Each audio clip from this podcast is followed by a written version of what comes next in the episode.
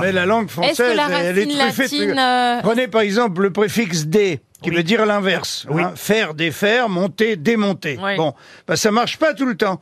Regarde, démanger, par exemple, c'est pas l'inverse de manger. C'est vrai. L'inverse de manger, c'est dégueuler. Et dégueuler, c'est pas l'inverse de gueuler non plus. Ah. Belle démonstration.